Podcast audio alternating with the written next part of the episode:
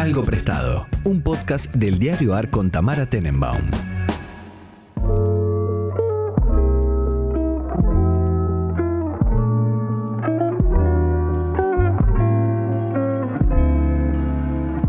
Buenos días, buenas tardes, buenas noches, cuando sea que estén escuchando este texto. Nosotros estamos a las 10.36 de un día cualquiera, todos en el mismo lugar, salvo Pablo, que está, pero no está, para grabar el especial de Navidad. Aplauso. Hola. Probemos que estamos Lo todos en el mismo anticlimático, lugar. estamos todos claro. acá. Estamos Sí. todos acá. Em, bueno, ¿qué quieren hacer? No, bueno. El no, nivel. mentira, mentira. Nos preparamos como hacemos siempre. ¿Querés Pero- contar algo? Tal vez es un poco temprano, eso sí pueden saber, como que no estamos con la... Dije que eran las 10.36, o sea, Sí, ya ya está. está. es que Ah, es bueno, temprano. pero no sé la... el- Para mí es re temprano. moral, si le sirve de excusa moral, acá son las 8 y 36. Claro, así que eso. Ah, pobre Pablo, ahí es re Pablo. temprano. Bien. Bueno, nos salva. Pablo, ¿nosotros? Claro, nos justifica un poquito. Ah, sí, es muy temprano en general. Yo, estaba, yo, yo, yo llegué muy tarde, hay que decirlo. Ok. Yo puse el horario temprano y llegué la última que llegó. Bien. Siempre Eh, mismo.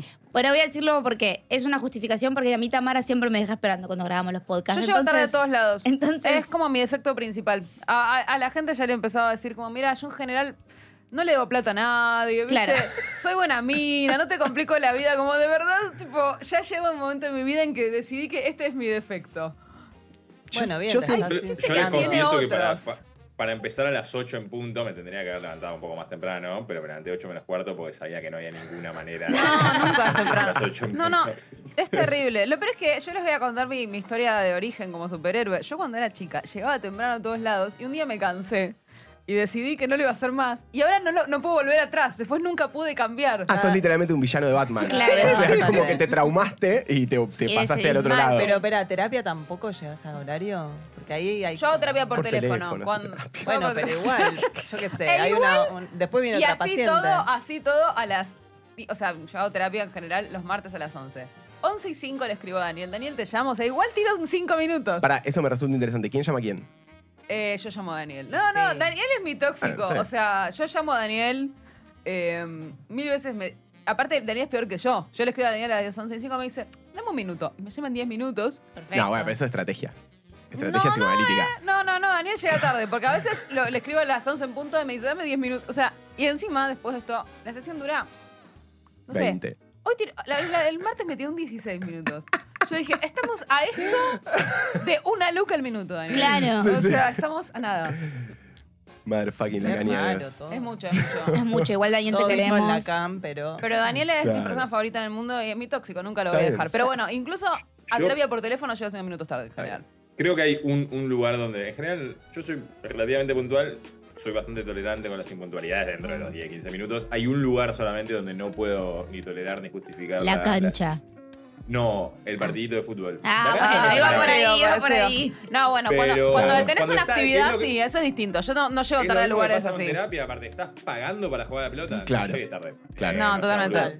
No, no, si nos está Sí. acabando el tiempo, o bueno, si me vas a estar esperando en la calle también, digo, como, hay, hay que, hay que tener como cierto reparo. Ni hablar que al cine, al teatro nunca te clavo tampoco esa cosa de. No, pero con podemos entrar. horario. Ay, pero chicos, yo voy mucho al teatro, hay un montón de gente que sabes que ya llega tarde y que tenés que dejarle entrar en la puerta. Dios. Igual sí, yo he llegado tarde al cine, he dejado entradas en puerta, he entrado Por con la película empezada. Existen esas cosas. Igual hay una cuestión, gente. me parece importante cuando hablamos de nuestra adolescencia, nuestra infancia, whatever. Eh, No había tantas formas de avisar que estaba llegando tarde. No, Entonces eso no era re podías loco. llegar tan tarde. Cuando tenías 12, 13. Sí, Claro. sí, sí, yo me acuerdo perfecto eso. Teléfono Em, público. Yo voy a seguir usando mi, mi, mi carta de pueblerina eh, de, de- No Se sos mandaban de que. pueblo. Mandaban, Bueno. mandaban un, chas, un No, chasquique. un Toda la vida yo Mirá, llegué. tu, tu, tu, tu, tu intendente previo hoy es el intendente de la ciudad de Buenos Aires. Sí, Así totalmente. que, si Oh. Así que más vale que Totalmente. sepas de Mira, Rivadavia. si- Jorge Ustedes no Macri. saben lo que se les viene, que es distinto. Yo sí lo sé. ¿Sabrá Jorge Macri? De que las calles Uy, cambian en Dios. Rivadavia. ¿Ya le, ¿Qué le pasaron el, el memo? Acá ya hay gente que me defendió. Hay comentarios en el Todo el episodio mundo de la Spotify. defendió. Porque La tengo defendió razón. todo el mundo. A, a Gino, por otra parte, no defendió a nadie. No le No, defendió no, me nadie. defendió, me defendió porque gente. lo Yo no, no los, no los quemé, pero me defendió gente por privado. A lo que iba a Un poquito. decir, por privado. Por privado todo el mundo defiende a todo el mundo, querida. Lo que iba La a decir, gente que va a escuchar este podcast a 1.25 te defendió. Claro.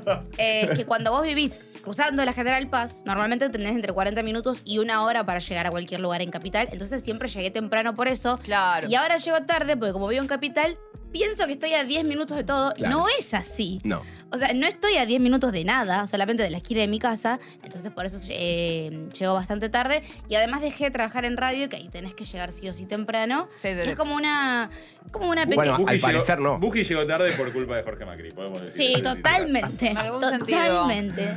Me gusta. Así que, bueno, ¿qué más? Bueno, hoy vamos a hacer cada uno una cosa. Entiendo que algunos trajeron cosas repetidas. Piensen que en Navidad a veces pasa, ¿viste? Como que, que dijiste vos traías la rusa, vos traías el vitel y traen dos rusas. Bueno, Sucede. Sí. sucede. Sucede. También hubo muy poca preparación para este podcast. Tema freestyle. Bueno, igual repetido en cuanto a la categoría. Repetido no es contra que la cate- trajimos lo mismo. No, eso No. sería un Ah, papelón. Hubiera estado lindo. Hacíamos un coral. Puntos de Ya está, todos traemos la misma película y todos tienen que opinar. Me Claro. gusta. Me gusta. Epa. Eso se puede hacer también. Cine debate. Epa, ¿eh? Sí. Otro podcast de cine que nadie pidió. Y la Que próxima nadie tempor- escuchará. Claro, y la próxima temporada vamos a hacer una de True Crime, porque no hay ninguno, chicos. No hay ninguno ni todas las plataformas de podcast que Bueno, hablen de es crímenes. 47 de diciembre en Argentina. O sea, está todo Sí, justificado. La verdad que justifiquemos Está un poco todo eso. justificado. Estamos También, pasándola cada uno hace bastante lo que mal en puede. este momento. Está- No, no, totalmente. Estamos con los últimos. Los Sí. últimos restos de cartuchos. energía, sí. Bueno, sí, todo el mundo está haciendo lo que puede, nosotros también. Así que, mm, bueno, sin más preámbulos, arrancamos con, si no me acuerdo mal, Buji, ¿no? Sí.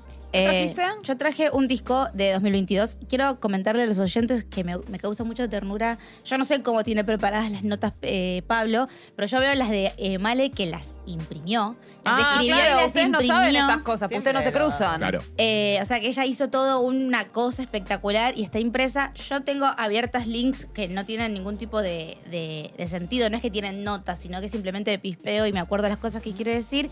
Y no sé cómo lo tiene Gino porque está muy lejos mío. No, hoy tranqui, hoy tengo dos links, pero si no, tengo 75 links y notas al costado. Pero- hoy muy chill. ¿Te tomás notas al costado? Sí, obvio, sí, sí. Yo no me tomo notas nunca para hablar de las cosas que hablo. Mirá, De verdad. bueno, No sé. está bien. cada uno hace lo que mente puede. privilegiada. Sí, Sí, o hago más chamullo del que la gente piensa. No, no. Porque No. por ahí eh, Actividad mental se llama. estoy inventando muchas cosas. Yo tengo un disco viejo para traer que... em, Dijiste viejo de 2022. Bueno, Sí. está bien. Viste que esas Técnicamente- cosas son como, viste, ¿qué, Técnica- qué es viejo?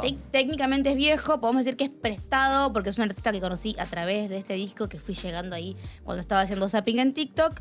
Em, Wow. es linda la frase, ¿viste? Sí. Haciendo zapping en TikTok a mí me gusta mucho. ¿Hay alguna frase como scrollear para TikTok? Scrollear. Sí, y los- Pero es que para mí no es lo mismo. Sí, porque es- haces... En realidad swipeás. Soy pia. No, no, soy sé. ¿Quieren que me ponga técnico? Sí, obvio. Pues muy hincha pelotas. Obvio. O sea, el, el- el hecho de, de pasar así pantallas enteras Eso con un scroll es un parallax, digamos. Ah. Swipear en general se hace Claro, izquierda derecha. izquierda ok. a derecha, pero como el efecto es un efecto parallax. Pero, Parallax. sí, bueno, es como estaba paralaxeando. Acá paralaxeando como un campeón. Estaba paralaxeando como una campeona eh, y me encontré con una, con una obra que una persona se puso a, explicar en muchos TikTok, TikToks y después escuché algunos podcasts, qué sé yo. Obviamente escuché la obra, que es eh, un disco que se llama Preacher's Daughter de 2022, mayo de 2022, eh, que fue grabado entre 2018 y 2022 por una artista norteamericana que se llama Ethel Kane, que es un nombre ficticio, eh, y es un disco conceptual que cuenta una historia de mm, escaparse de casa, que te asesinen y te coman, básicamente. Acá hay asesinato y canibalismo. Voy avisando tempranito. Ok. Eh, Está re de moda el canibalismo. no sé si eso es verdad. No, bueno, como concepto. O sea. Hay restaurantes gourmet de carne no humana. sé si lo que está diciendo es cierto. Chicos, hace, hace como tema. Tipo- ¿En dónde más? ese topic? Atlanta. No sé, el capítulo ese de Atlanta. Siento no sé que en dónde como que más. es un leitmotiv que se está repitiendo. ¿No hablamos bueno. acá una vez de canibalismo? Siento que sí. Por ahí Yo no lo recuerdo. No sé. ¿Vos hablaste de canibalismo? Yo siento que sí. Yo siento, siento que, que sí. sí. Bueno, después Sí, lo este buscamos en año, el buscador. En el buscador, Lo metemos en el claro. buscador. Sí, sí, sí, sí, Pablo habló de canibalismo, estoy casi segura. Sí, yo hablé de canibalismo, no sé Porque si. hay alguien creo que quizás te había dejado carne de tema. Y vos fuiste a la Eh, carne ¿cuál humana. es? Eso Sí. pasó. Dijiste, vamos Sí. a ir ahí. Yo siento que está Sí. de moda. Bueno, quizás, no sé, me muevo con otra gente. chico. Bueno, sí, puede ser que tengas un círculo de personas en la ciudad de Buenos Aires completamente distinto a los que nos eh, solemos mover nosotros. Eh, es un disco conceptual, o sea, es una historia ficticia que escribe, eh, obviamente, esta artista, que su nombre original, su nombre verdadero, su nombre legal es Hayden Silas Anedonia, que no sé cómo se pronuncia porque tiene diéresis en una O, eh, que es una chica de lo, del Florida, del sur de los Estados Unidos. Y toda la temática de este disco y de todos los EPs que giran alrededor de este disco tiene que ver con todo lo que es el gótico sureño estadounidense y mucha como simbología de cristianismo eh, y, y religión, porque ella era la hija de un deacon, un pastor. Cuando yo leo pastor me imagino que no son curas, sino son tipo estas iglesias, estas religiones que tienen los No, yankees. amor, claro, si es un pastor seguro que es em, ¿Qué estás tocando? ¿Qué estás tocando, Pablo? Pues se escucha el truc. Nosotros te escuchamos. Pablo, te están llegando WhatsApp. ¿Le están llegando mensajitos a Pablo? No, no tengo teléfono, no. no. Estoy así, estoy con- moviendo la mano por el trackpad, pero no. Bueno, Te voy a pedir, por favor, que no interrumpas mi relato. técnicamente es muy complejo Está, este está episodio. como, está como el presidente de la nación. Uy. Sí, sí, totalmente, Se ¿no? pone nerviosa. Te escucho voces y me pongo nerviosa. No interrumpas mi relato. Están- Eh, bueno, Bueno, pueden pastor. ser protestantes, pueden ser mormones, qué sé yo, hay una cantidad de religiones en Estados Unidos que ya ni siquiera eh, puedo nombrarlas o las conozco todas, pero lo que sí está bueno entender es que toda su obra eh, gira alrededor de las narrativas de lo que es el gótico sureño, mucho abuso intrafamiliar, mucha viol- violencia doméstica, mucha pobreza, mucha idea esta de él como el Estados Unidos más roto. Eh, y este disco cuenta la historia de una chica que se llama Ethel Kane, básicamente, que es ella misma, que empieza con ella como con unos cantos y como, como unas cosas muy de iglesia, que es la primera canción, que es Family Tree. No voy a ir canción por canción porque tendría que estar 50 minutos hablando del disco, pero el, el acto está dividido, el disco está dividido en tres actos, que es el momento en la que, en que ella se va de su casa, ¿sí? Ella cuenta la historia que tiene con su familia, hay un secreto familiar dando vueltas que no se sabe cuál es, eh, habla un poco de su exnovio y cómo, añ- cómo añora esos años de la secundaria donde se llevaba bien y tenía como esta relación medio perfecta, eh, para después ponerse de novia con una persona que termina siendo ladrón de bancos y en uno de estos bancos es como ocurre un tiroteo, lo matan. ¿Siguen todavía los ladrones de bancos o esto es como algo medio como si fuera en otra época? Esto está pensado, es, es raro porque está como, ¿viste? Esas ideas de cómo es, es actual, pero no se sabe en qué actualidad. Entiendo. Medio como Sex Education, que es como, no sé si en los 80 o es ahora y de repente tienen un iPhone, pero de repente, no sé. De repente hay un iPhone y de repente hablan por teléfono de línea de acá. Exactamente. Sí.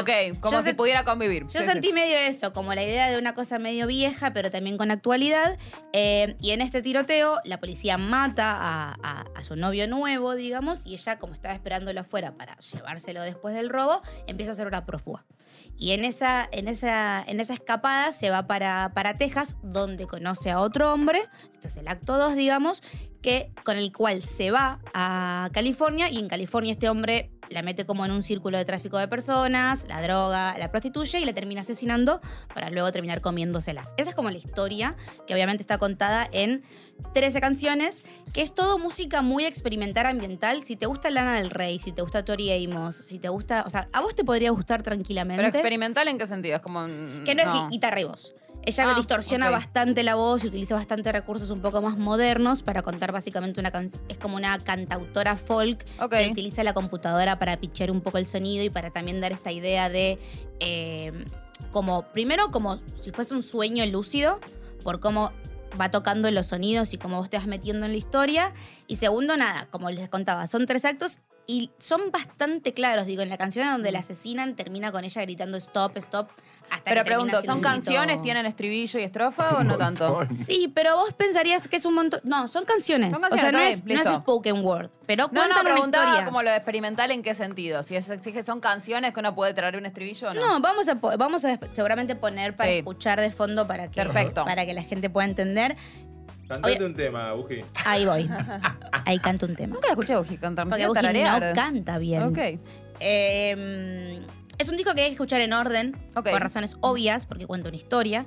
Es un disco que tiene mucho sentido si se ponen a leer las letras, porque no es que hay ciertas partes donde obviamente es poético, pero te está contando exactamente lo que está pasando. Claro. No es que uno va imaginando la historia, sino que ella está siendo muy clara.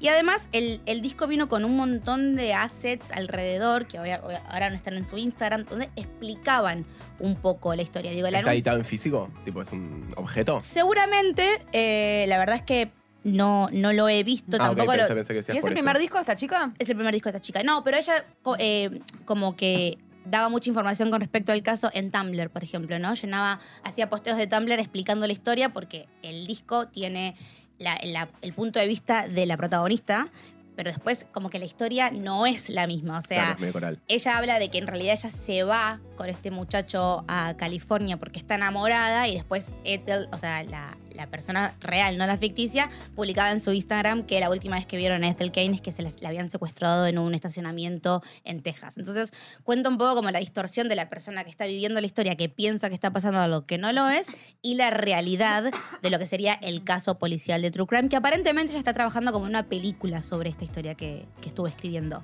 Eh, el anuncio del disco era un flyer de, un, de Missing Person, tipo última vez vista en tal lugar, se está buscando recompensa, como todo el, el concepto del disco venía con esta historia ficticia, que es básicamente la hija de un pastor, eh, que ella también es hija de un pastor. Entonces Mm. como que tomó muchas eh, cosas que pasaron en su vida y las llevó a la máxima eh, ficción que se le ocurrió, contando una historia que me parece que está bueno. Nada, es un disco distinto, es un disco...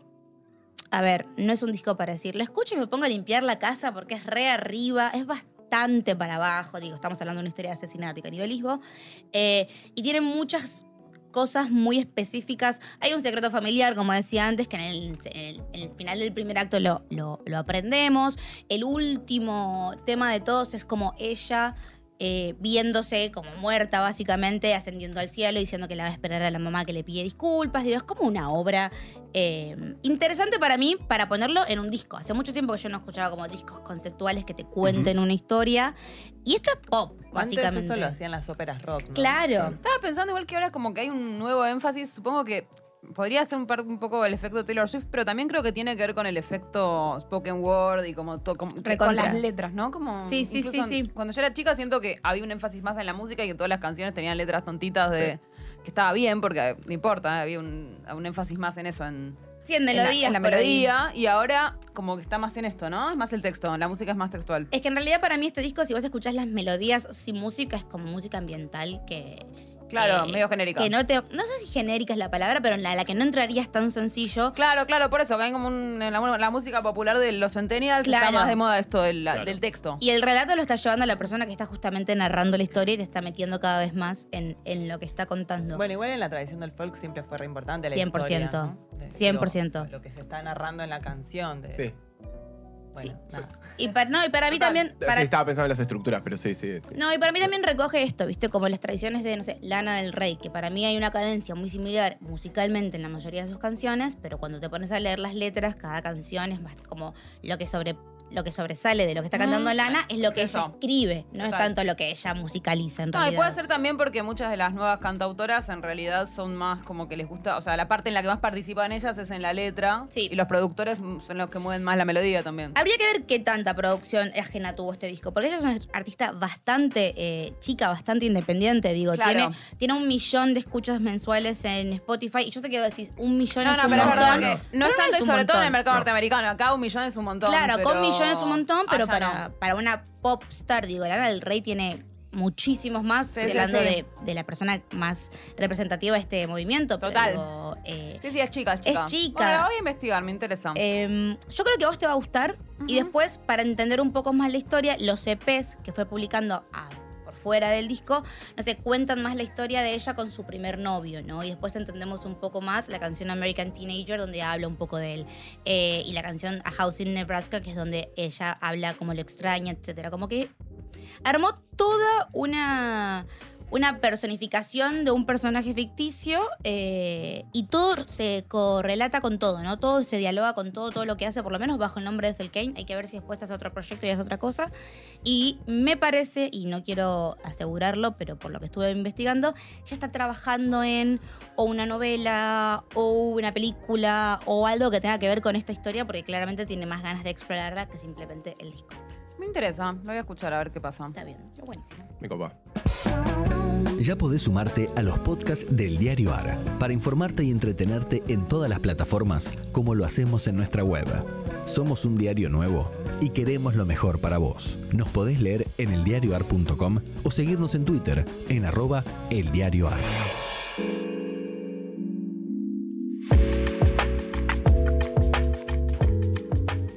Ahora le tocaba a Pablo, si no recuerdo mal, que estaba a cargo del tema. Así es, estoy a cargo del tema calendario. Buji, tenemos que hablar, ¿ya viste el último capítulo de Attack on Titan? No, todavía no, boludo. Muy mal. Tenemos que verlo, tenemos Eh, que verlo, lo, está que, bueno. lo que pasa es que como yo ya leí el manga, yo lo empecé a ver y me fui a otra cosa. Se hizo un capítulo que dura una hora y media. Así que lo voy a Es ver una- ahora en las sí. Es como una peli, bueno, Sí. eh, Qué ocupa. una hora y media tampoco. Una hora y media, amor, tampoco era. No voy a- tampoco es Joa, ¿eh? No la voy, a, ver. no voy a hablar, no voy a hablar más. No, primero es algo a lo que yo le tengo que prestar mucha atención porque a mí Attack on Titan me gusta mucho. No es contenido para pintarme las uñas y además está en japonés. No, le porque tengo que prestar es atención eso, de verdad. no, uno lo escucha tal cual, no se puede sacar los ojos de la pantalla. Es verdad que eso es difícil. Cuando es Sí. japonés, sí, Sí, boluda. Sí, sí, sí, por Obvio, eso, sí, por sí, eso. tenés un punto, no, no, por eso. Es verdad. Es terrible cuando uno no puede dejar de no- mirar los No subtítulos. sé si me está boludeando, pero estoy No, diciendo no, de verdad, de Te lo digo en serio, a mí me pasa lo mismo. Cuando estás viendo algo que de verdad hay que prestar atención así, Claro. es verdad que Sí, sí, es un momento. Sobre todo porque uno ya se acostumbró a mirar el teléfono cuando mira algo. Claro. El problema es que te das cuenta de que te perdiste la mitad de la trama. porque Sí, no- Pero a veces no- que la trama no importa tanto. Bueno, teóricamente se supone que hay series hechas pensadas en eso, como esta Emily in Paris, que yo nunca la vi, pero como que lo que se cuenta es que está pensado el guion para que en algún momento te resuman algo que pasó, porque saben que la gente la mira con el teléfono. Ay, porque es tan tonta la serie que la gente Claro. sabe que solo es para eso. Saben la cantidad de segundos eh, que, en las que pueda, tiene que haber un diálogo para que no te distraigas. O sea, vuelven a poner diálogos cada tanta cantidad de La- segundos. Gino, ¿las series también las ves en 1.25? No, las series no. Las ficciones no. Mentira, dijiste que alguna serie. No, las Dijo que sí. ficciones, dije que animé. Animé de los 90, sí, pero las ficciones como algo, no. En general no. Mira vos. Eh, Impresionante. Bueno, hablando del tiempo y hablando del paso del tiempo y hablando de los pasos de los tiempos, vamos a hablar un poquito de calendarios. No voy a hacer nada demasiado original, como se podrán imaginar. Eh, sa- sa- saben ustedes, ¿no? Que no hay un solo calendario en el mundo, eh, obviamente. Hay distintos calendarios que funcionan al mismo tiempo, aunque el nuestro, eh, el católico, apostólico y romano, es el que, el que los ordena a todos como el anillo de, de Sauron. Y, y les voy a contar un poco la historia de, de lo que se llama el calendario gregoriano, pero de otros calendarios previos. Y de un calendario en particular que, siempre me llamó la atención, que es el calendario que, hacen los jacobinos después de la Revolución Francesa. Pero empecemos por el principio, digamos. En general, la- digamos, la- las formas de medir el tiempo calendario y, y- y los cambios en las estaciones y, y a lo largo del año, eh, en las civilizaciones, no quiero decir primitivas porque es un término que ya no se usa más y los antropólogos se van a, a enojar, eh, pero en las eh, civilizaciones más antiguas en general estaba medido ya sea por la luna o por el, o por el sol, digamos. Las primeras culturas Mm. que, que- que- que- miden el paso del tiempo a lo largo del año son, son fundamentalmente las sumerias y las babilonias, pero hay algunos registros previos, ya desde el año 8000 a.C., o sea, antes de la escritura, para decirlo de alguna manera, en Aber- Aberdeenshire, Shire, en Escocia, hay, este, hay una especie de primer calendario que se conserva, que son unas piedras en el piso que medían la posición de la luna a lo largo del año. Muy bueno. Eh, sí, hace mucho tiempo. Mucho tiempo, Los, sumerios y los babilonios, como les decía, te- tienen como la, la- la- digamos, empiezan a medir el paso del año a partir de, de- de- de- también de la luna.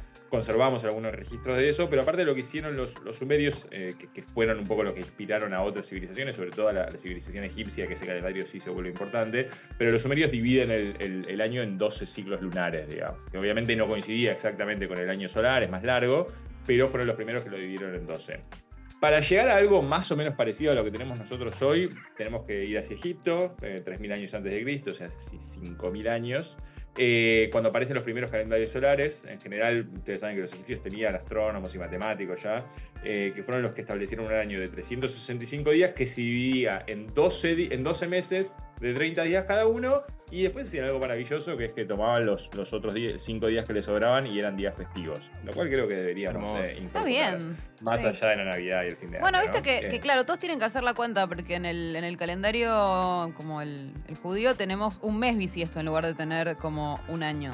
O sea. Bueno, porque ahí como- ahora, ahora lo como vamos un, a ver. como sobre un mes. todo O sea, cuando- tenemos, hay, hay un mes que aparece cada cierta cantidad de años en lugar de haber Cuatro. un día. Claro, el mes entero. Sí, un mes entero. Que le dicen, Ad- o sea, Adarbet. Hay un mes que es Adar y otro y hay años que se suma Adarbet, como febrero bis. Ok. Claro. Eh, sí, sí. Ah, mira. Me copa. Mirá, eso no Así lo resuelven. Eh, sí, en general, eh, eh, digamos, di- Dios o quien sea que haya armado este quilombo no, no calculó bien y, y ni siquiera eh, con los años bisiestos. No, no, no se- soy- se- claro. Se, se ordena exactamente. Ahora, ahora vamos a ver eso, porque en realidad el- los calendarios egipcios eh, fueron adoptados por, por otras culturas, sobre todo por la romana, hasta que nuestro querido Julio César, en el año 46 a.C., poco tiempo antes de que lo, lo- lo clavaran, lo, lo tajearan todo, eh, decide establecer el calendario juliano, que va a tener mucha importancia y va, va a ser el calendario vigente más, más importante hasta eh, no hace tanto en términos de historia de la humanidad.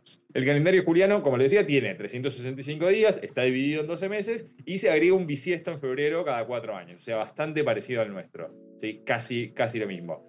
Eh, eh, pero hay un problema porque en realidad el año juliano, o sea, el, año según el calendario juliano tiene 36,25 días, si quieren ustedes, pero en realidad el año trópico, digamos, el año eh, de, de- de- digamos, de, Solar. De- vuelta de la Tierra, es, más es, es- un poco más corto, entonces eso genera un desfasaje. Ese desfasaje va a ser, va a ser, eh, va a ser corregido con, con la reforma gregoriana de 1582. O sea, pero ahora vamos a llegar ahí. El, les decía, el nuevo calendario entonces eh, se establece en el, 4 en el 46 a.C. y lo interesante es que solamente por ese año, para poder, eh, digamos, completar respecto a los calendarios que se usaban antes del calendario juliano, se contaron 445 días en lugar de 365, que son cosas, a mí, eso, ese, el tema de los cambios de horario y esas cosas, cuando acá en Estados Unidos cambiamos del saving time, de, nunca sé si gané una hora, perdí una hora, cuando volás a, a- a- Tal a cual, través, cuando- digamos, sí. de, los, de los- vas a Europa o vas a Asia o a cualquier lado y volvés, como que todo el tema de la, a mí me confunde mucho, yo no soy una persona preparada para esos tipos de viajes en el tiempo.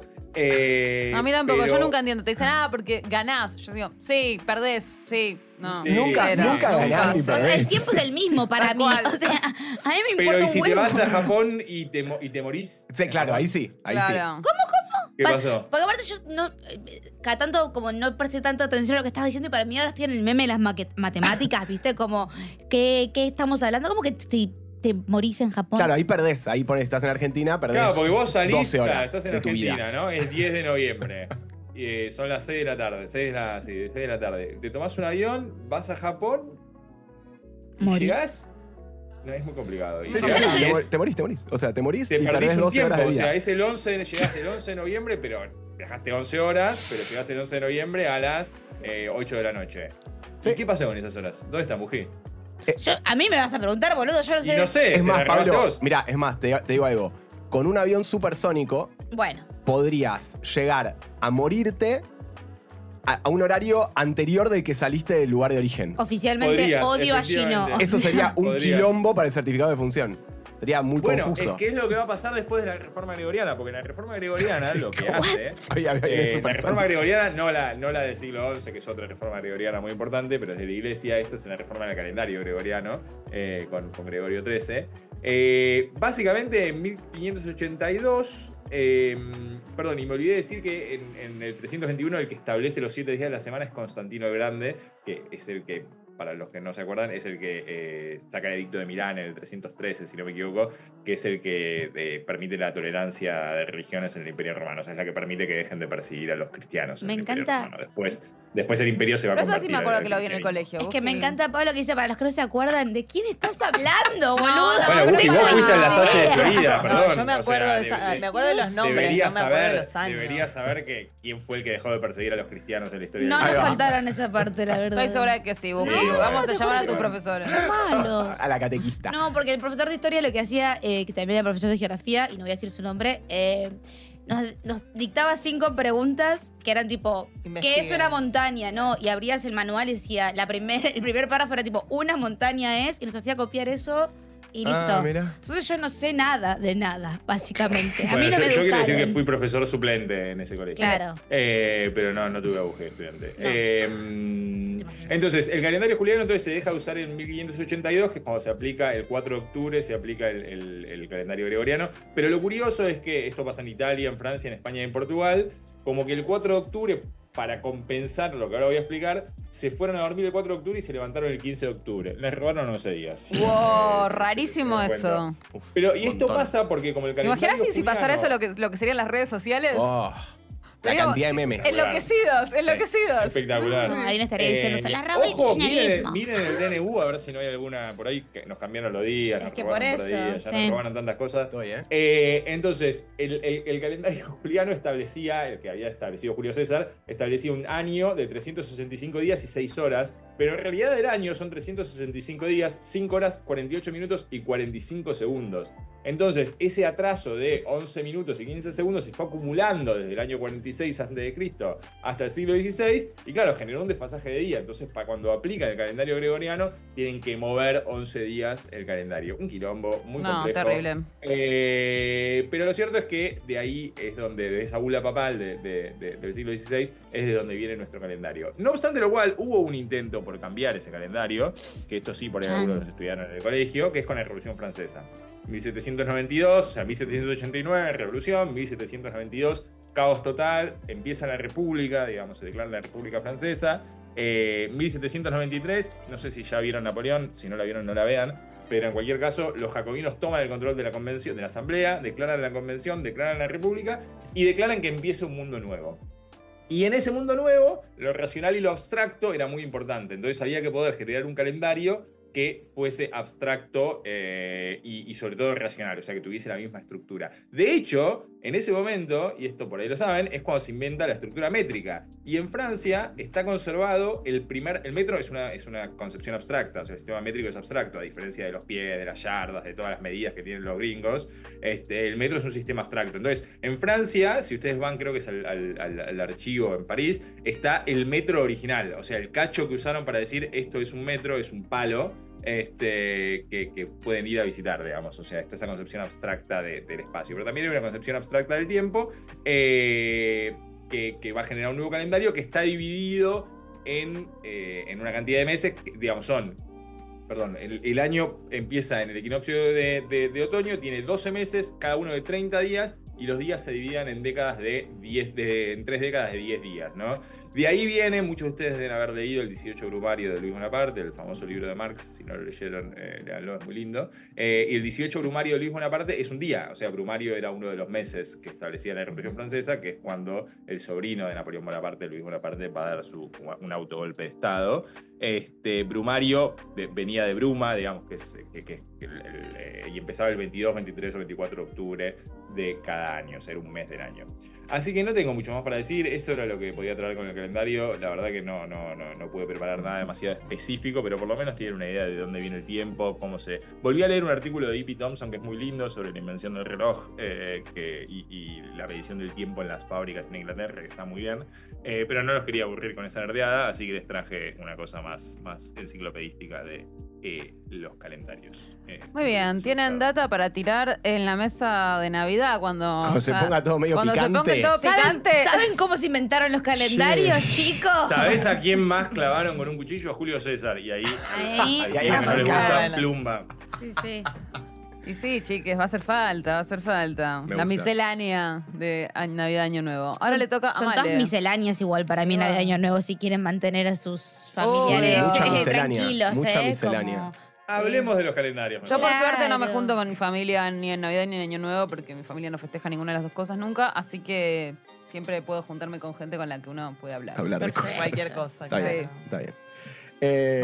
Aguante Sí. la familia. Pues yo, eh, te- para mí hay, hay una, hay una cuestión importante que tendríamos que instaurar, ya que la nueva Argentina es así, que es, eh, t- si vamos a tomar tanta mierda de los yanquis, tomamos una buena, que es que los regalos se den al día siguiente, entonces no tenés que Ah, esto estar ya lo hasta propuso las 12 Gino, de la noche con tu familia. Sí, eso, Lo que te quiero decir, ah, ayer- ¿Por qué no se juntan con gente la que se quieran juntar? Bueno, para que no se pique, Ayer comí, digamos. con, ayer comí con un amigo canadiense que me dijo que él en su casa se, lo hacía a la noche porque la madre era menonita alemana. Me y muero. ellos- para ellos la tradición es a la noche. O sea que no todos los gringos lo hacen. Mirá. Ah, Ok, ok. Mi Canadá papá, Estados Unidos. mi papá cuando era chiquito eh, abrían los regalos el día siguiente. ¿En serio? Sí, no sé por qué. hay que- Habría que preguntarle a mi abuela. Igual, chicos, muerta, Papá Noel existe, no sabemos quién está escuchando esto, así que. No, ¿Sabes sí, sí, obvio. Sí. Yo no Sí. puedo hablar del tema porque yo ya me, me- me metí la pata estando en un programa de radio en vivo. Ay. Bueno. Bueno, cuando uno Puede no tiene pasar. niños alrededor Uy, es muy uy. difícil. Bueno, otra miscelánea, otra miscelánea. Eh, traje una peli que salió hace muy poquito, que es de un director de cine y un personaje así medio especial que a mí me gusta mucho, que es Sam Smile, que es el director y guionista de Mr. Robot, que para los nerditos, eh, Mr. Robot, más allá de lo interesante de la temática de la serie, un hacker, una conspiración mundial, una revolución, la primavera árabe, eh, crisis financiera y demás, tiene algo muy interesante que es que es un, o sea, fue una serie que estaba muy bien retratado el trabajo de las personas que trabajan en tecnología y estaba muy bien retratado cómo se podía dar un ciberataque. Eh, y esto tiene que ver con que Sam Smile, aparte de ser, digamos, eh, cineasta y guionista y escritor, su, digamos, su primera época de la vida fue programador. Eh, entonces tiene muy en claro, digamos, qué cosas se pueden hacer y qué cosas no, cosa que cuando uno mira una peli de hackers y ven que abren la computadora y hacen tipo chuc, chuc, chuc, chuc, y de repente hacking eh, 90%, 100% y se abre una caja fuerte, es una idiotez. Entonces está muy, muy, muy bien contado y es un chabón que logra contar, digamos, ese, ese saber y esa cuestión específica muy bien. Sacó una peli eh, que salió en octubre y ahora en diciembre la, sacaron en Netflix que se llama Leave the World Behind, ¿sí? Dejar el mundo atrás. Es una peli, es una peli catástrofe que yo la verdad que la quise ver porque no quería pensar. Esta semana fue medio intensa y dije, bueno, ¿qué voy a hacer? Bueno, voy a ver esta peli que temáticamente está vinculada con las cosas que me gustan, pero seguro es una película medio pochoclera chota. Y la verdad me encontré con algo bastante más interesante. Eh, nada, peli catástrofe, una familia, tiene un cast increíble. Ethan Hawke, Julia Roberts, eh, Kevin Kevin Bacon. Ah, nueva que están poniendo en Netflix, como que hay que verla. Pu- sí, puede ser, sí. Creo que sí. El Em, algoritmo te la muestra así, Es así. medio- todo el Medio tiempo. angustiante igual la peli, ¿no? ¿Ah, sí? Es sí, sí, es, o sea, es una peli catástrofe. Es angustiante, pero me parece súper interesante el tratamiento que se hace de la catástrofe, porque es todo muy chiquitito, digamos. La, la historia es nada, una familia de clase media alta de Brooklyn Mm. que están, nada, súper cansados y qué sé yo, se van de vacaciones a Long Island, alquilan una casa muy cheta, se van el fin de semana y, bueno, el primer día pasan cosas como raras, por ejemplo, están en la playa y de repente un barco, tipo un buque de estos de carga de, petróleo gigante se encalla en la playa. Entonces, ya la película arranca como con algo como, mm, bueno, ¿qué es lo que está pasando? Y en el medio de la noche aparecen eh, un padre con su hija, que también hay un juego muy interesante ahí porque son negros y Julia Roberts, que es la primera vez en la vida que Julia Roberts creo es un personaje que te cae mal, que odias. Mirá. Mirá. No sé, es muy difícil que Julia Roberts te caiga mal. Total. Va, por lo menos a mí me, Re simpática. es siempre Sí, sí. simpática, Es buena la onda. buena sí, onda. sonrisa enorme. Y tenés ganas de matarla todo el tiempo en la película. Oh. Es una insoportable, un hinchapelotas. Y hay- se da una cosa muy interesante que llegan ellos a su casa, porque la alquilan como por Airbnb, le tocan la puerta y dicen, somos los dueños de la casa. Y Julia Roberts los mira y dice, ¿ustedes son los dueños de esta casa? Dale. ¿Viste? Como que- que- Oh. ¿Por qué? ¿Qué- ¿Cuál es el tema? Eh, bueno, llegan a la casa y le dicen, miren, en la ciudad, en Nueva York, acaba de haber un blackout, eh, está un apagón gigante, está todo colapsado. Nosotros estábamos allá, nos vinimos para acá. eh, les, les pedimos que nos dejen entrar en nuestra casa, digamos. Y es como, no, bueno, pero la Wow. alquilamos nosotros. Sí, bueno, pero som- somos los dueños y, y está medio jodida la cosa ahí afuera, no sé qué. Bueno, se ve una situación de, de muchísima tensión. La película, la narrativa se empieza a complicar. Hay un ciberataque, efectivamente, de no sabemos quién. Y no sabemos quién, y eso es súper interesante, digamos. Toda la película. No se sabe quién es. Toda la película, pero no se busca saber quién es. O sea, lo maravilloso de la película es eso, digamos. No voy a, obviamente no voy a contar el final. Qué pero- raro los yankees no culpabilizando directamente a. Claro, los Bueno. rusos ciberataque.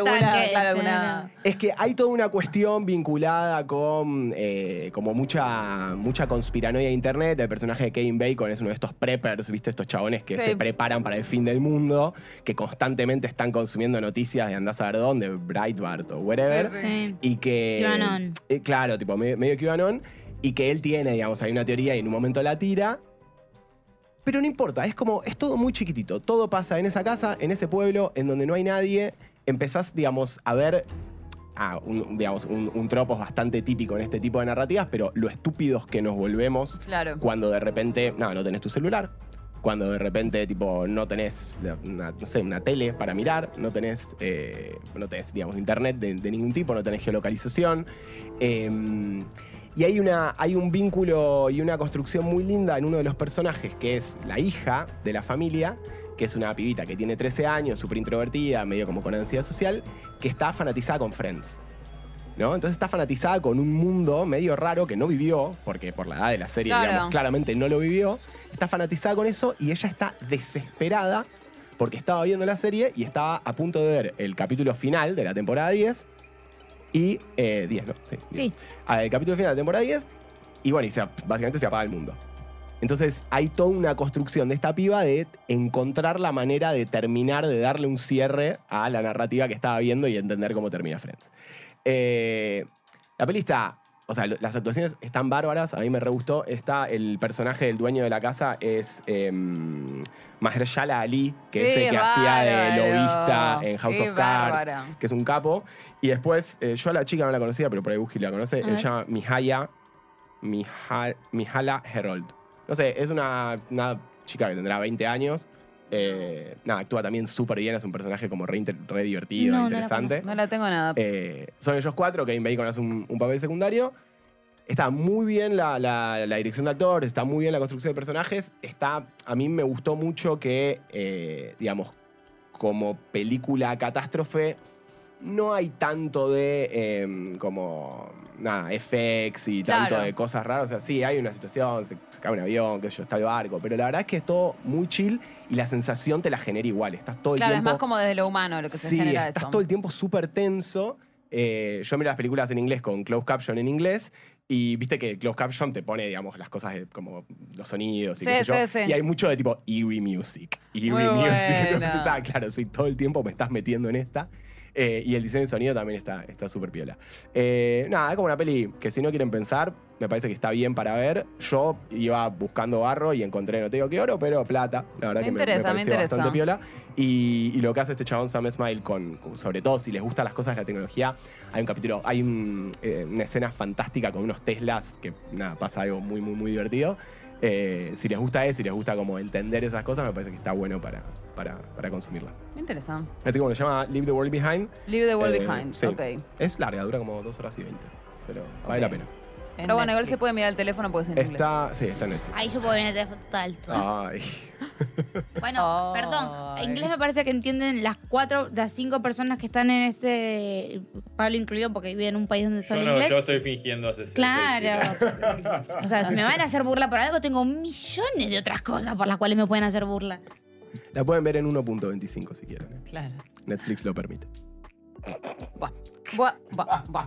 Em, ¿Por qué no ves películas que quieras ver? Es como, ¿por qué vas a ver- comer O sea, con gente con no la que sé no querés cómo- comer? ¿Ves cómo películas que no querés ver? ¿Por qué claro. tenés que vivir así? ¿Por qué te torturas, Ya Gino? hablamos ¿Qué de esto. pasa? No, Ya hablamos de imagínate esto. cuando Gino vaya al teatro y todo suceda en En tiempo, En tiempo real. Me quiero se morir. para, se para en el Levante medio de la me sala. voy. Dale, viejo, métale. Dale, Claro. avanzá. Dale, ¿qué Más onda? rápido, loco. Sí, sí, sí. Acá hay gente que tiene una reserva. Buah. Em, vale, Bueno, entonces. sigo yo, sí. Bueno, yo traje un libro para no ser menos. Igual pensé varias cosas, porque estuve viendo algunas películas, pero bueno, al final eh, vi Los Delincuentes, no sé si la vieron. No. Me encantó. Me gustó muchísimo Sí. también. Eh, así que dejamos la recomendación sin La vi, me comentar. gustó mucho. Pero No, está, pero está muy sí, buena. está- la subieron a, a Movie, justamente. No, traje un libro que salió en noviembre, si no me equivoco, que se llama El hechizo del verano, de Virginia Higa, publicado por Sigilo. Eh, un poco con esto que dice Gino, me costó mucho este mes, fue muy difícil, estamos todas agotadas. Y este libro me hizo sentir bien, o sea, ya eso me parece que es un montón y un poco en estos momentos en los que a veces vamos a la librería buscando algo que nos ayude a distraernos o a, o leer algo que esté bueno, pero que no nos exija eh, nada, mucha elaboración también de, de- eh, para leer en una playa y todo eso. Me parece que es ideal porque es un libro muy inteligente, muy bien escrito y muy entrañable. Eh, Virginia Higa tal vez la conozcan porque ella es escritora, es traductora también y tiene un libro anterior que fue bastante leído que se llama Los Sorrentinos Ah, sí. en el que contaba la historia de su familia, una parte de su familia que regenteaba la tratoría napolitana en Mar del Plata, en la familia Vespoli. Eh, en Los Sorrentinos se cuenta la historia de la creación de esta pasta, los, los famosos sorrentinos, que no viene de Italia, sino que en el libro cuenta que, que fue un invento de este restaurante. Obviamente, si van a Mar del Plata, vayan a probar Sí, eh, los obvio, ido. sorrentinos originales. Espectaculares. Son, espectaculares. increíbles. Quiero, Son quiero decir una cosa sobre los sorrentinos. A ver. Eh, amo los sorrentinos, pero es, es algo que en general no pido en un restaurante. No sé si, les- si ustedes son de comer bastante, yo obviamente sí. Siempre te traen pocos. Same. Sí, vienen, te traen cuatro. Te cuatro. vienen cuatro o Cuatro. El cinco. número es Amigo, cuatro. dame, media, dame una docena. si no, Sí, o dame ravioles.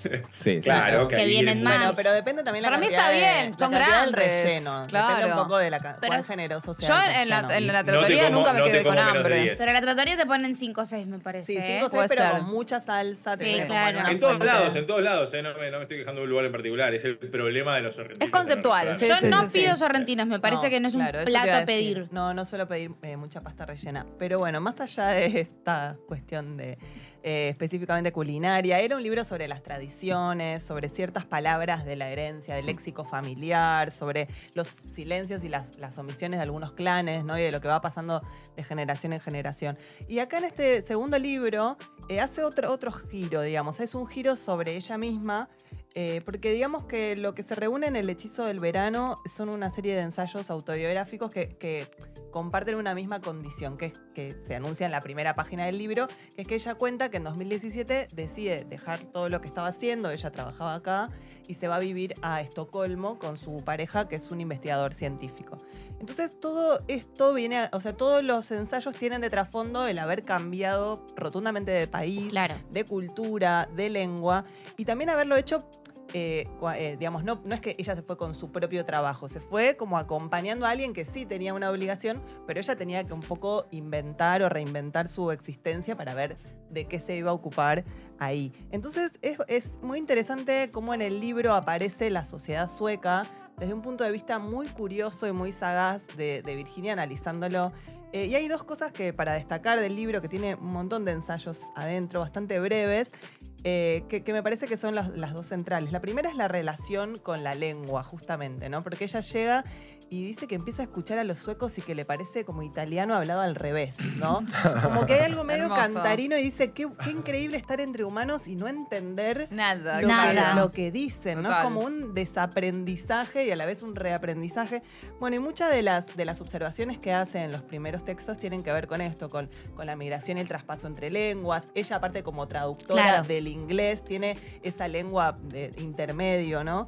Eh, como, como puente. Y habla, bueno, de los sonidos vocálicos, de la, de la- la adjudicación de, de sentidos en esta otra lengua, pero también habla de, de- de la cultura, ¿no? Y de la idiosincrasia de los ciudadanos suecos. Por ejemplo, dice que, que son muy pocos en un país muy grande, entonces están acostumbrados a no llenar todos los espacios, ni con voces, ni con gestos, ni con música, ni con Claro. comida, como que no, no están incluso acostumbrados a las muchedumbres. Hay Es como- abundancia. Claro, es como gente que es torpe en la aglomeración urbana porque está acostumbrada a estar estar- con espacio personal Terrible, alrededor. terrible. Bueno, sobre eso ahora hay un, trend, en trend top- un trending topic en TikTok que es tipo, somos escandinavos, como gente hablando de sus cosas en sus países, somos neoyorquinos, nunca llegamos tarde, nunca llegamos temprano. Y el, el de Suecia, que lo vi ayer, decía, tipo, somos suecos.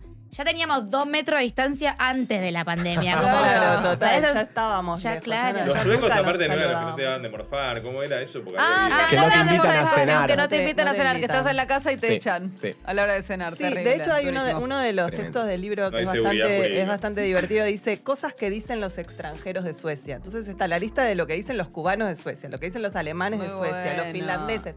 Porque ahí también ves que de acuerdo a qué cultura vengas es lo que vas a observar en la cultura de los otros. Entonces ella todo el tiempo está analizando Ah, eso con mucha inteligencia y muy sutil también. Porque hay algo en todo el libro de Virginia que es que ella no está eh, diciéndote nada desde el punto de vista del saber, que yo ya me la sé toda, ya sino que lo está investigando, lo está in- intuyendo y también lo está escribiendo al mismo tiempo que eso está sucediendo. Eh, y, y hace varias observaciones de, bueno, esta, de esta sociedad. Una que me llamó mucho la atención es la que dice de los viejos. Dice que se sube mucho al transporte público y que hay muchos viejos y que están muy felices, que no tienen en su cara marcas de sufrimiento, de sufrimiento, ¿no? Dice, vengo yo de un país en el que los viejos están llenos de rencor, enojados, hechos pelota, y acá veo que los, los viejos están sonriendo en el colectivo yendo de paseo, y, y es como muy fuerte también sentir eso, ¿no? Como que llegan a... Es otra vejez. Sí, total. Eh, no solo otro país, otra lengua, bueno. Sí. El Eh, Estado, ¿quién diría? Sí, y otra de las cosas que, claro, ¿no? No existe el concepto de viejo meado, digamos. No, claro, para nada. Bueno, pero me gusta esa observación, ¿no? Que, que vuelve, es un detalle pequeño que ella observa y que vuelve sobre un montón de historia de, de- de Argentina también, ¿no? Nos hace pensar. Bueno, y otra de las cosas que, que me gustó puntualmente de este libro y que me parece que no es tan fácil de encontrar, eh, a veces en el ensayo o en cierta literatura autobiográfica, es que es un libro en el que ella hace muchas cosas por primera vez. ¿No? Como que se pone en el lugar de principiante, siendo una mujer de, no sé, Sí, 40 años, nació en el no sé. 83, tiene Sí, sí. 40, de hecho es madre allá en Estocolmo, pero no es un libro sobre maternidad ni mucho menos, nace su hijito en 2019, Eh, pero ella, digamos, ¿cómo, ¿cómo se generan nuevos saberes? Porque siento que a medida que somos más grandes nos cuesta probar cosas nuevas, Total. cosas diferentes. Ella se anima un montón, por ejemplo, se anima a tratar de patinar sobre hielo en los lagos suecos, ¿no? Y entonces va registrando todo lo que le pasa en el cuerpo, la torpeza, el dolor que tiene al día siguiente. Como, bueno, yo no estaba preparada para esto, pero me Claro. animo. Acá todos patinan, bueno, me pongo a patinar. Después se va a practicar tiro, tiro al- con arco y flecha. No, Muy bueno. bueno, y también aprende, aprende el sueco, por supuesto, se pone a estudiar, empieza a probar Ikea. de hacer, claro, ¿no? Es muy Ikea todo. Empieza a, a probar también cómo se hacen nuevas amistades, cómo se absorbe toda esta información. eh, qué temas de, de conversación encuentra con desconocidos, ¿no? Cuando, cuando en verdad no tiene a priori demasiadas cosas en común. Eh, me gustó mucho esto de sentirse principiante y escribir desde ese lugar eh, cuando una ya tiene una trayectoria y ya es alguien, porque es como otra forma de ser ella misma lo que, lo que empieza, como que se vuelve a conocer a ella misma a partir de todas esas experiencias que, que se anima a, a hacer. Y otra cosa de la que también habla es de la hospitalidad, porque seguramente si tienen amigos que viven afuera, repasa de, uy, voy a estar cerca, te caigo a, a Claro, sí, Estocolmo, sí, ¿no? sí, sí, sí. Y entonces de repente, en una sociedad que justamente es bastante distante, ella pasa a ser como la que abre la casa para Claro. que caigan los amigos. Entonces también cambia la intimidad con esos amigos, porque una por ahí los veía Claro. saliendo, pero no durmiendo en tu casa, ¿no? ¿Cómo, cómo ser hospitalaria ella o cómo recuperar algo de, de lo argentino estando, Yo quiero decir que les estando ofrecí allá? a Tamara y a Buji, pero no, no me vinieron a visitar a Princeton. Tuve que ir a Nueva York. Eso es verdad. Amor. Eso es Mira. verdad. Yo estaba ¿Por muy qué, chicas? No. Porque yo estaba laburando, entonces era como no tenía un minuto libre. Porque no hay un carajo, porque no hay un No hay carajo nada que hacer en bien. Princeton, amor. Yo ya fui una vez. Re ¿Cuántas veces hubiese ido? Claro. re hubiese ido, no tuve Podés ir a la segundo libre. biblioteca, visitar los archivos. Yo fui una vez Yo- hace yo te como... acepto. Vale, cuando quieras, vale, seis cuando quieras los archivos de, Dale, los dale. archivos de Pizarnik, te, te recibo. Sí, sí, hay varios archivos que quiero ver que están allá.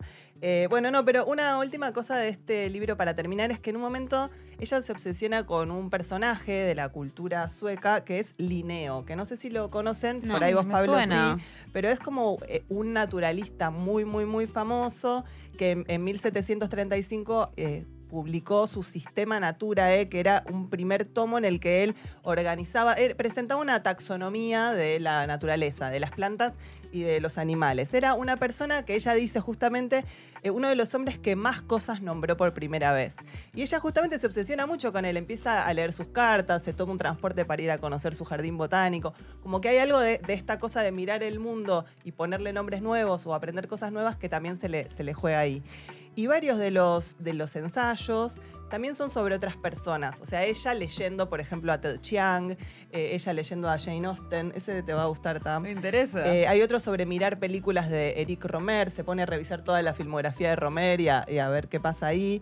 Eh, y hay uno muy curioso que es sobre el tiempo que pasó Manuel Puig en Estocolmo. Muy También con eso de, bueno, a ver quién más estuvo acá, ¿no? Claro. Aparte ¿Qué- de Estocolmo, o sea, no tenés gente que va a Estocolmo tan seguido. Sí, bueno, sí, no, por eso encuentra cual. en las cartas, en la correspondencia de Puig, eh, su, su episodio sueco y lo, y lo analiza y lo comenta. A mí me gustó mucho, el libro se llama El hechizo del verano, es el tipo de escritura del yo que, que quizás más, más disfruto, como una, una suerte de, de literatura de las, de las impresiones, de que se va descubriendo todo a medida que ella va escribiendo y no, no está segura de nada de antemano, no está diciéndonos algo desde, desde el saber ya consumado, sino desde la intuición. Hay muchos ecos de eh, otras escritoras muy admiradas seguramente por ustedes también, como eh, Natalia Ginsburg, como Eve Ward. Eh, Virginia fue al taller de Eve. De hecho, cuando presentó Los Sorrentinos, que yo fui a la presentación, se lo presentó Eve Ward en una de sus últimas apariciones públicas.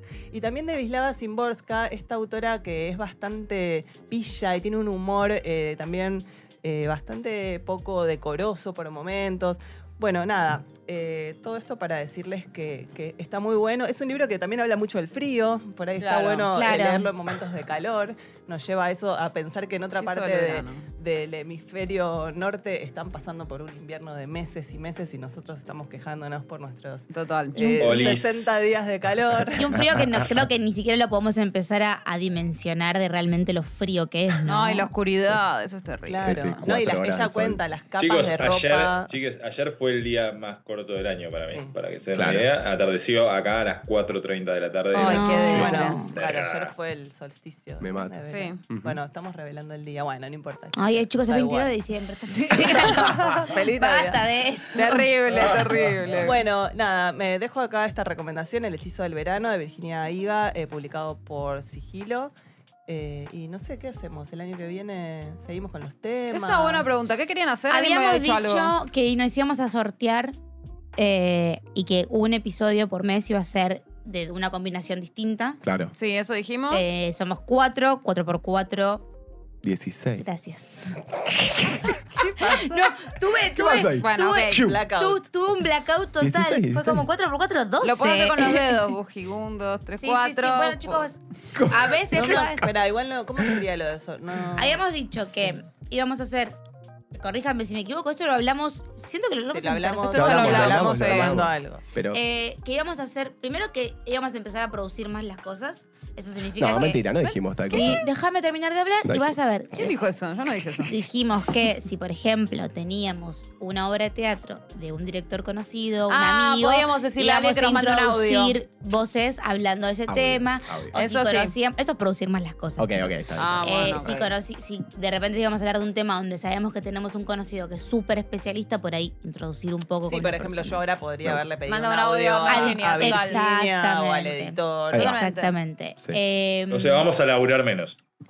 No, es más, al revés. más, Con más. más, con más anticipación, más previsión, por esto, favor. esto va a parecer que uno va a haber un audio en febrero, tipo Obvio. después de las aparte vacaciones. no lo hablamos con la parte Bueno. técnica. Ah, de este eso. programa. Pero Ah, eso es, fácil de resuelve. hacer, es fácil de hacer. Resuelve. Eh, y después dijimos que íbamos a como mezclar y sortear para Eso. que una vez por mes haya una combinación nueva. Me por encanta. ejemplo, un Gino y yo. Me encanta, sí. Eh, y Tam tenía que hacer como un monólogo esos, esos shows, eh, es- esos programas. Tenía No, que mandar tenías un que mandar audio. audio. Mando un audio de cinco diciendo- minutos contando lo que voy a hacer Cinco mientras ustedes no minutos es un están. montón, pero no, como- tres. ¿Para Bueno, qué íbamos yo- a utilizar ese que tiempo libre? Nos tomemos el verano para preproducir todo esto. Para mí porque está bien. Yo creo que el se entendió. Yo creo que se Pero entendió. lo temático, los colores. La pregunta es qué ya fue. hacemos con el Temático, sí. cuarto factor. Para mí lo Claro. temático- Se, se- podemos decir que se desreguló el podcast. Se desreguló. Pero sí, ya está. Va a ser el cuarto año que lo estamos Por haciendo. decreto. Cuarto O sea, año. este es el tercer. Por decreto. O sea, va a empezar cuarto año, ya es como No, una también presidencia. podemos pedirle a las oyentes y los oyentes que nos. Que nos manden los temas ellos. Claro, nos sugieran. Ah, El no, año que viene nos vamos de No. Eso no sé si estoy de acuerdo de porque Buzón de sugerencias. hay un par de personas medio intensas en. Mejor, siempre, mejor. siempre hay gente, porque si no, no nos van a mandar No, nada. no, que nos sugieran de qué manera organizarlo. Después vemos. Ah, Ah, yo no. decía que los oyentes Que sugieran un hagan el tema. podcast. si no, Toda la semana. No, a mí me gusta como que toda la semana alguien tenga que sacar un, un tema de, de- de eso, de, De que le Twitter, son de- de sugerencias, Twitter. sí, sí, sí. Listo. Buzón de Entonces hacemos eso. sugerencias. Es algo nuevo, algo viejo, algo prestado y buzón de sugerencias. Me Listo. gusta. Cambió el nombre de Y si no te contestó nadie, eh, tenés que pedirle a tus amigos o pedirle Claro. a tu mamá o a alguien. Y una vez por mes hacemos mix. Ahí Y va. una vez por mes hacemos mix y después los audios. Perfecto, listo. Bueno, eso va a ser el año que viene. ¿Vos tenés Todo alguna resuelto. de esas páginas donde puedes sortear para que no. Amor, lo para puedes que no te- encontrar vos Sí. en Google. Para que no tengan. no, claramente. ¿Qué pongo? Página para sortear para que Gino y. Buji, Tam, Male y pones, Pablo te aparece. no juro tengan que aparece. sacar un papelito de una bola de cristal. Sí, lo podemos hacer. Gracias. No hay problema. Lo resolvemos. Gracias. Era para que la otra persona lo haga y no yo. Claro. Te juro que se hace nunca. Viste, se pone ahí tipo en ese rol de, bueno, resuelve. Sí. Obvio. Ya resolví demasiadas cosas, demasiado. Fui productora mucho tiempo de mi vida, no quiero resolver nada. No, pero ¿no nunca viste el más. meme que anda circulando ahora de los varones Claro, que resolviendo. resuelven? No, no lo vi. Ah, sí, resolviendo. Es un buen meme. No lo Sí, vi. Surgió de un tweet de una chica que decía cómo tenía que ser su, su próximo, su próxima pareja y una de las cosas era que resuelva. Que Igual, resuelva. Que totalmente, resuelva. estoy de acuerdo. Y se vincula con el, con el Pero universo parece de que salir mujeres con de alto valor. lesbianas. Es como, qué sé yo. es como cuando los varones no encuentran las llaves y están en la, en la mesada. Igual yo Sí, soy eso. Claro, dale, Me boludo. Igual yo, Yo soy, soy eso, así. ¿eh?